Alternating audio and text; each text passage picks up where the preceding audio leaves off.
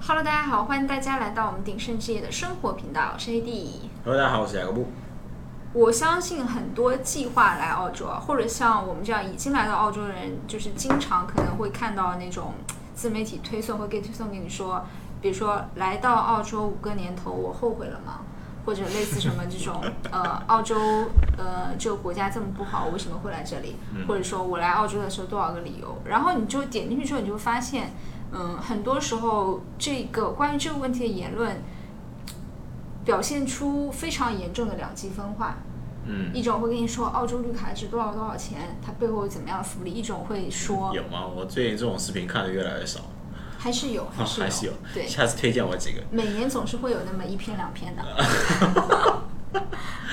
然后还有一种就是你会发现，而且我发现多半是可能在澳洲待过的人，嗯，他会就是描述出一种特别消极的生活状态，这是我的感觉。嗯嗯、但是我感觉这可能跟他个人的经历有关。是吗？对，所以就把可能在澳洲的日子描绘出了所谓大家经常听到的二等公民那种感觉，就是、嗯就是可能嗯可能可以用我们最近国内今年比较流行那个词啊内 卷，就好像你就你就陷在那一个。你就现在限制在那么小的一个一个一个圈子里面，好像自哦己无力改变现状。你在这边也生活了六七年有了，啊，对，然后也而且六七年基本上一过来就是相当于进入澳洲社会的，对吧？啊，对，嗯，所以嗯，你来书书都不用读了。 对，就是像像我这种还是对未来充满希望的这种蓬勃少年，嗯嗯，还是讲不出内卷的味 道。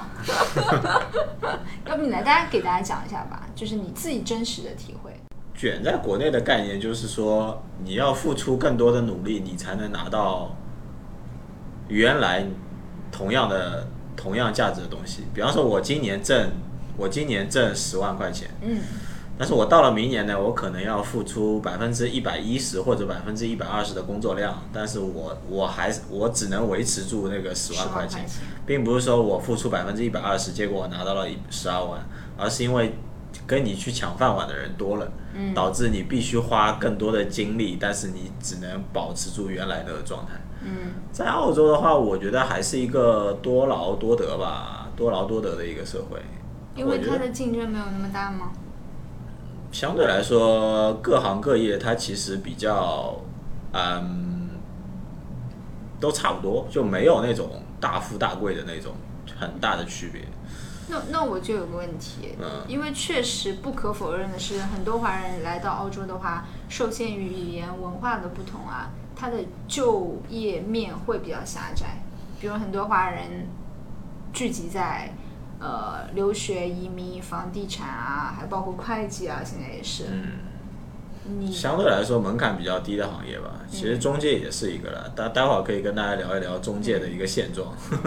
就比较泛的来讲，因为你毕竟不是在不是在澳洲读过书的，你不可能去走那个也不是说不可能啊，觉得大部分人还是没有那个时间精力去走，去走那个读书那条路，因为本身中国的观念就是那种你到了什么年纪就该做什么事情，嗯它不像西方国家，西方国家是很自由的，你没有说我到了三十岁我一定要成家立业生小孩，嗯甚至说到了三十岁不买房的人也很多，他可能想想明白了他就去读书了，他没想明白他可能就出去工作旅游或者是放放空自我了。嗯那他没有一条人生的定势在那边，相对来说，呃，中国人的那种还是按部就班的那个那种传统观念比较多一点，导致说你到了你移民过来之后，你就不太会去再去走读书那条路。那你既然已经不能走读书那条路了，相对来说，读书给你开放的那个空间就是说专业化的那条路，你知道吗？嗯就是需你需要通过拿文凭去学技巧得到的那些得到的那些岗位，可能你就不能做了，导致说你只能去做那些可能不太需要那些技巧类的工作。嗯但不代表说那些不需要技巧类的工作就是没有价值的工作，是挣不到钱的工作，是二等公民的工作，这个是有误区的，你知道吗？因为在国内大家都是走那个独木桥那条路，导致说你先入为主的概念就是 OK。我做技术类的工作，我去读书拿文凭，然后去办公室做白领，那个才是正道。嗯，啊，我去做一个，我去做做水做管工，对，做销售去做体力活，或者是哪怕我去做那些很平凡的工作，就是就是二等公民。那这是一个这是一个错误的概念。其实在，在非专业化的那个领域，有很多的工作在等着你，而且有很多的机会在等着你。只是说你的心思一直在那个很专业化的那个道路上来说，你又不愿意去花时间。在澳洲说白了，并不是说你来了澳洲你只能做蓝领的工作，而是你愿不愿意去花和澳洲人同等的学习时间，你去获得那个东西。人家可能是十几岁从高中读到大学，或者这样一路过来的，嗯对不对？但是你因为受制于说你是一个外国人，导致你可能起在跑线，对你的起跑线一定是和别人不一样的，人家是有，人家是有几代的积累在这边的。你你作为一个你作为一个外人，你要有一个比较平的心态，去去认识到说这个这个背景的不同是一个客观事实。啊，你在基于客观事实不同的情况下，你仍然想获得和别人同样的资源，你又不想比花比比别人更多的时间，这本身就是一个说难听点是有点贪心了，我是这样觉得。对吧？你想获得他一个比较宽松的一个生活环境，或者更好的一个那个呃生活环境，压力比较小一点，啊、可能钱呢挣的稍微多一点，但是呢你又不太想去重新花时间去走读书那条路，然后呢你本身又嫌弃那个蓝领的工作，那你自然而然就会就会变成一个很消极的状态。自怨自艾。对啊，所以说你本身就要摆正自己的一个定位。有澳洲非常，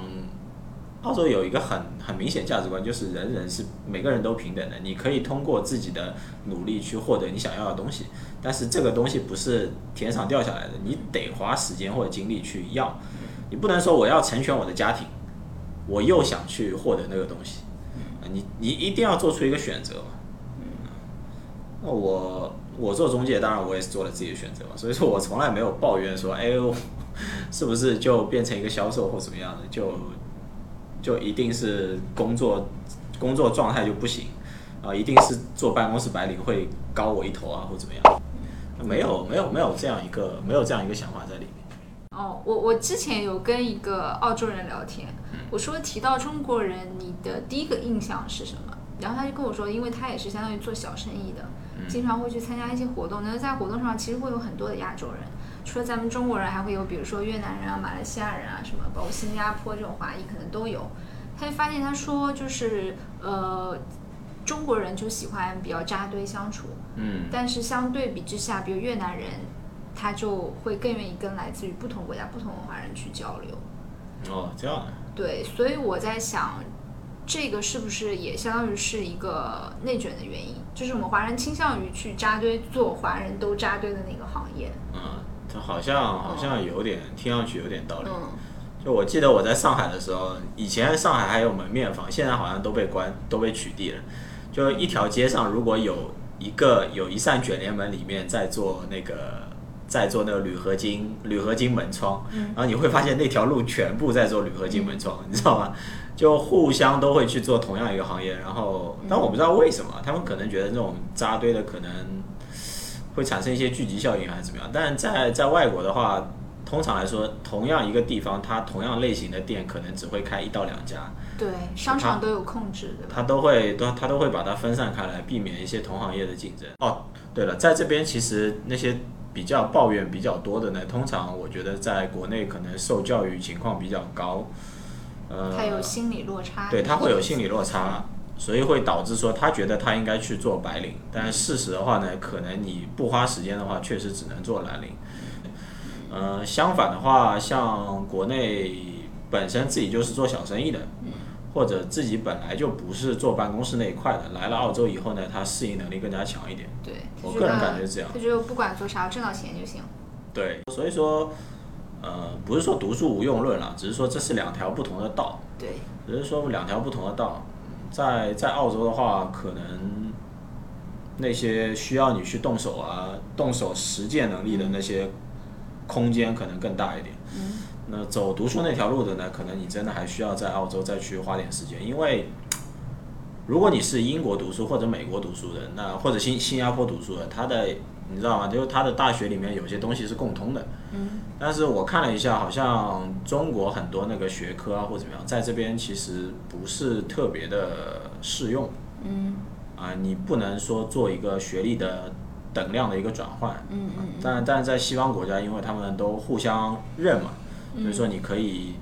你可以做一个很快的一个转换。我还是同意非常非常同意朱老师说的，就是心态要平。就你自己做的选择的话，就是可能自己要认清现实，在自己可以改进的方面去调整。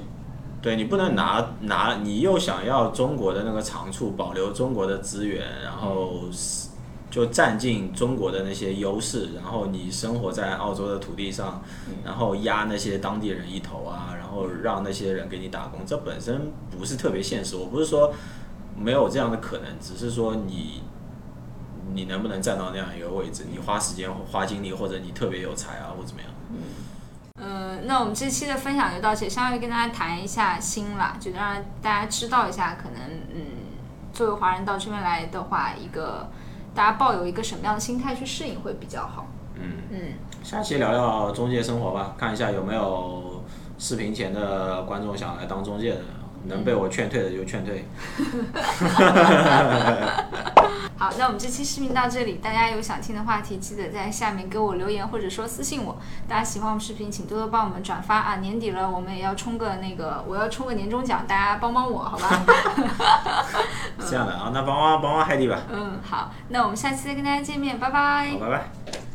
那最后，请大家不要忘了关注我们的频道，因为我们的频道不仅有澳洲高质量的房产内容，还有澳洲社会生活的方方面面。相信你一定可以看到一个有血有肉的澳洲哦。那我们下期再见啦，拜拜。